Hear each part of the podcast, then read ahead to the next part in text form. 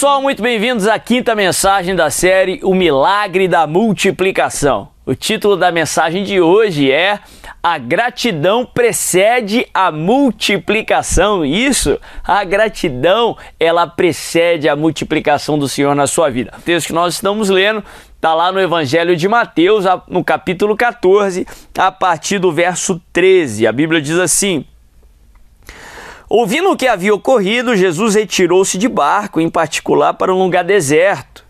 As multidões, ao ouvirem falar disso, saíram da cidade e o seguiram a pé. Quando Jesus saiu do barco e viu tão grande multidão, teve compaixão deles e curou os seus doentes. Aonde Jesus está, as enfermidades são curadas. Verso 15. Ao cair da tarde, os discípulos aproximaram-se dele e disseram: esse é um lugar deserto e já está ficando tarde. Manda embora a multidão para que possam ir aos povoados comprar comida.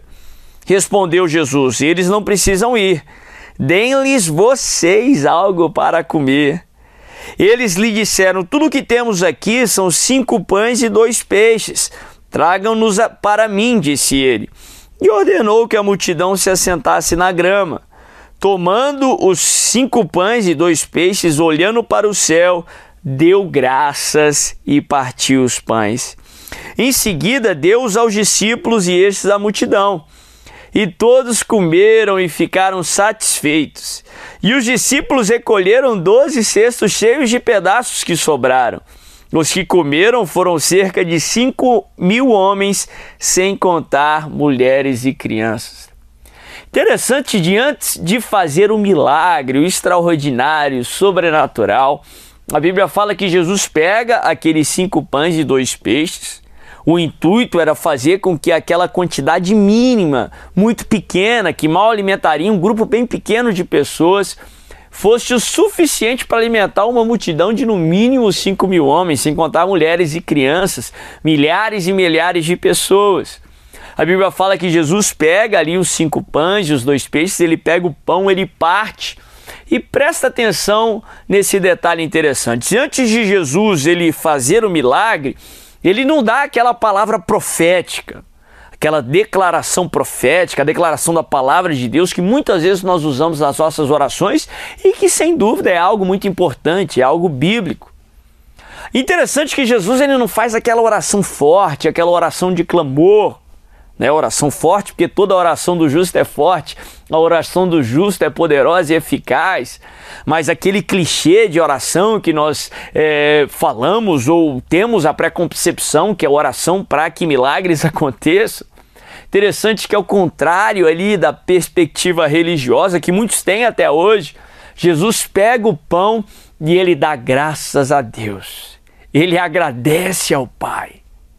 Sim, era costume judeu daquela época, mas ali Jesus também está nos pregando uma mensagem, ele está nos ensinando uma lição. Antes do milagre acontecer, ele agradeceu o Pai.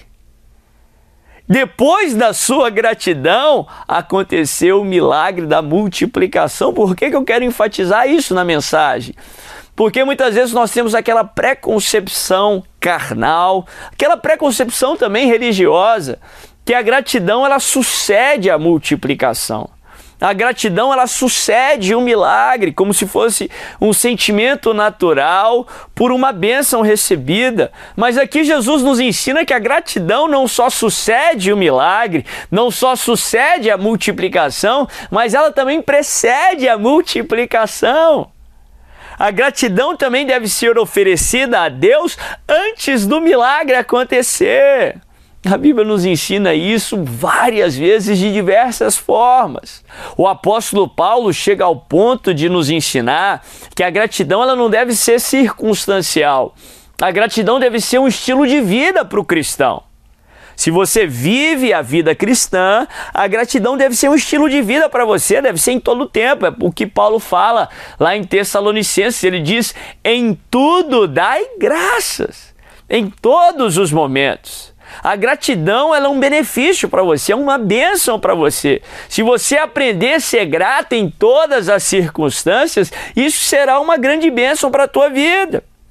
Não só a Bíblia nos ensina, mas hoje a ciência já comprova, estudos e mais estudos testificam que a gratidão é benéfica para o organismo humano, para a tua mente libera aí neurotransmissores, ajuda aí na química do teu corpo para que você tenha uma melhor sensação de bem-estar, um melhor controle de ansiedade, de estresse. Em outras palavras, a gratidão é uma bênção para você como todos os outros mandamentos, se você os obedecer, isso será uma bênção para você. Aquela velha máxima. Não é a pessoa feliz que é grata, mas é a pessoa grata que é mais feliz. A Bíblia nos ensina isso. Presta atenção no que Paulo fala. Em tudo dai graças. Ao contrário do que muitos pensam, Paulo não está falando aqui que nós devemos ser gratos por tudo. Não, você não deve ser grato pela dor, pelo sofrimento, pelas más notícias, mas Paulo nos ensina aqui a sermos gratos em tudo. Afinal de contas, todos nós temos motivos para agradecer em qualquer ponto que você estiver na sua vida, seja lá depois da multiplicação, depois da bênção recebida, ou até você que está lá naquela circunstância à espera de um milagre à espera de uma intervenção, você também tem motivos para agradecer. Por isso que podemos ser gratos em todas as circunstâncias, em todos os momentos.